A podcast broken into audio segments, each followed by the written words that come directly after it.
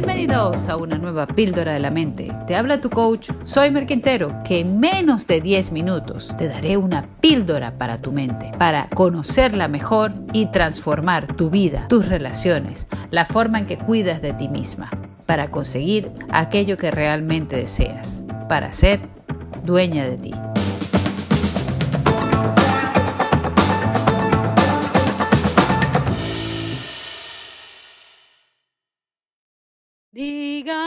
Que digan, digan lo que digan. A ver, ¿quién es esa canción? Es de Rafael. Digan lo que digan los demás. Yo te digo a ti, mamá, esposa, amiga, hermana, no veas solo el problema.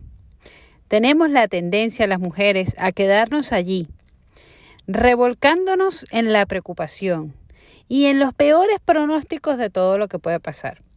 Con miedo no podemos solucionar las cosas. Por eso es bueno que si vives una relación de pareja, cualquier problema que tengas con tus hijos, con el trabajo, con lo que sea, se lo comentes a tu marido. Porque cuando tienes una relación, cuando hay un hombre también con quien contrastar, él te va a dar un, poco, un punto de vista diferente de las cosas. El pensamiento masculino de la relación es distinto al pensamiento femenino de la relación. Y por lo tanto, ese contraste te hará salirte un poco de la preocupación de ver que la montaña a lo mejor no es tan grande y de tener un punto de solución. Entonces sí que es verdad que es importante darle vueltas a un problema, pero también hay que pensar en qué queremos en su lugar. ¿Cuál es la solución? Si me vienes con un problema que tienes con unos hijos, que tienes un problema con tu pareja, que tienes un problema con el trabajo. En el coaching no nos vamos a quedar rebuscando en el pasado. La psicoterapia busca solucionar cosas que tienes en tu pasado, pero el coaching no trabaja así. En el coaching solo vamos a mirar al pasado para sacar la información que necesitamos para modificar el presente en función a un futuro que queremos conseguir. Entonces, digan lo que digan los demás. Lo que tenemos que hacer es buscar cuál es el diseño que tú realmente quieres. Diseñar la relación que quieres, la familia que quieres, el trabajo que quieres, o la forma en que vives cada día, o el cuerpo que quieres conseguir.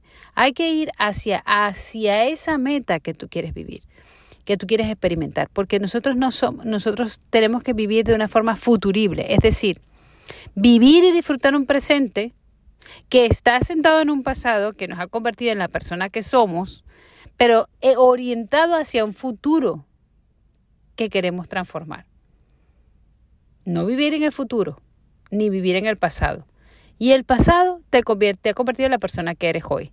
Y si hay algo en tu pasado que te ha dolido, que te ha hecho daño, que te ha traumatizado, ya no lo podemos cambiar. Lo que sí podemos hacer es preguntarnos, ¿y eso en ¿Qué me va a transformar? ¿Qué puedo aprender yo de esta experiencia? ¿Y cómo puedo ayudar a las demás personas gracias a eso que yo, que yo he aprendido? O gracias a eso que yo he sufrido?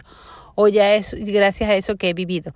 El otro día escuchaba a Claude Madane diciendo que las personas que más han sufrido cosas súper traumáticas, al final se convierten en unas personas muy elevadas espiritualmente porque han vivido un dolor tan fuerte que son muy sensibles, que tienen una manera muy distinta de ver las cosas, una manera muchísimo más espiritual. Y entonces tienen una capacidad para ayudar a las demás personas, pero en la medida en que reconocen que tienen que orientar sus actos y sus intenciones a ayudar a las demás personas, a vivir una vida con propósito, a vivir una vida entregada.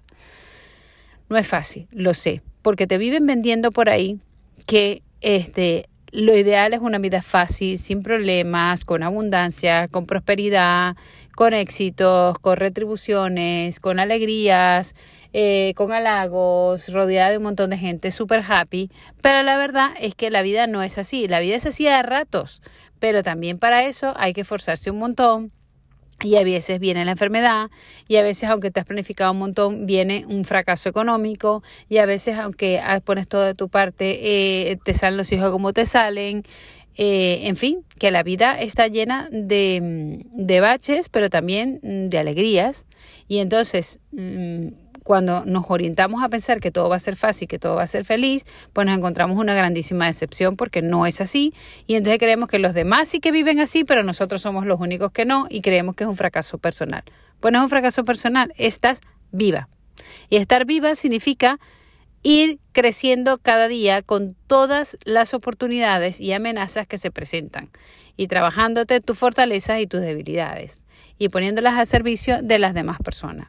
Y cuando vivimos, vivimos una vida en embudo, una vida mirando nuestro ombligo y todo lo que yo sufro, al final sufro más. ¿Por qué? Porque no me doy cuenta de que ese sufrimiento está allí para transformarme en una mejor persona.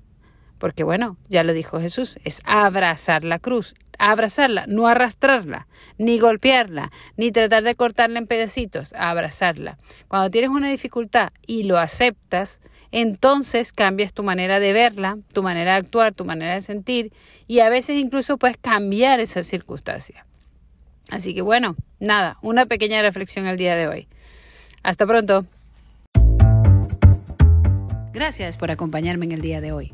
Si te ha gustado este podcast, puedes suscribirte, puedes compartirlo con todas las personas que quieras y puedes también visitarme en mi Instagram arroba soymerquintero. Recuerda, lo más sencillo se puede convertir en algo extraordinario si lo haces para contribuir a la felicidad de las demás personas y a crecer cada día un poquito más.